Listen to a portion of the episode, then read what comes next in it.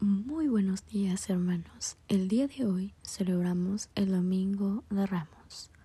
Así es, ya estamos en el sexto domingo de Cuaresma. Es más, con este acontecimiento iniciamos la Semana Santa. Pero para poderte explicar más, quédate en este nuevo capítulo.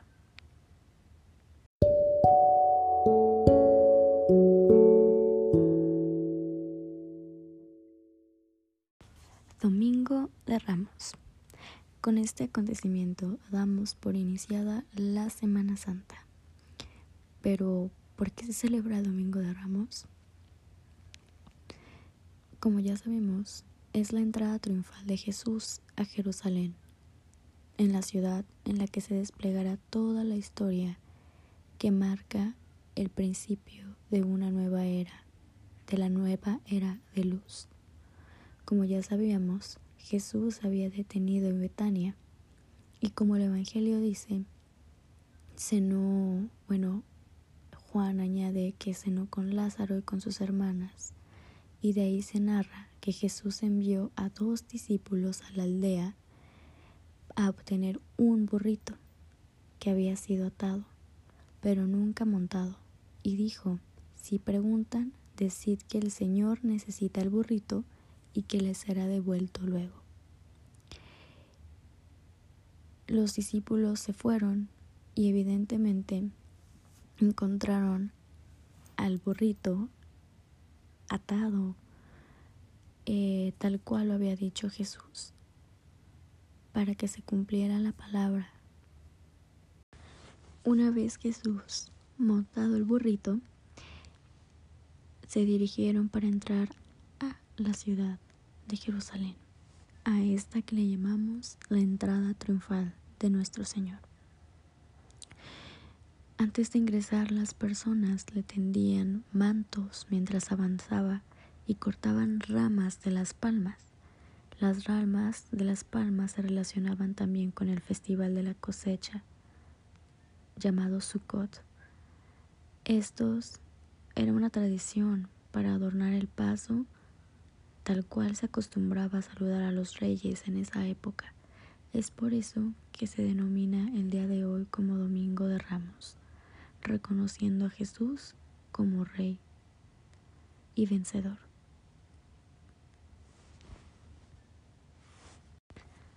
Después de haber pasado 40 días reflexionando sobre nuestras conductas, orando, acercándonos a Dios, evaluándonos como personas, nuestros hechos y preguntándonos si hemos estado siguiendo el camino de Dios y qué nos hace falta para poder estar totalmente siguiendo sus pasos.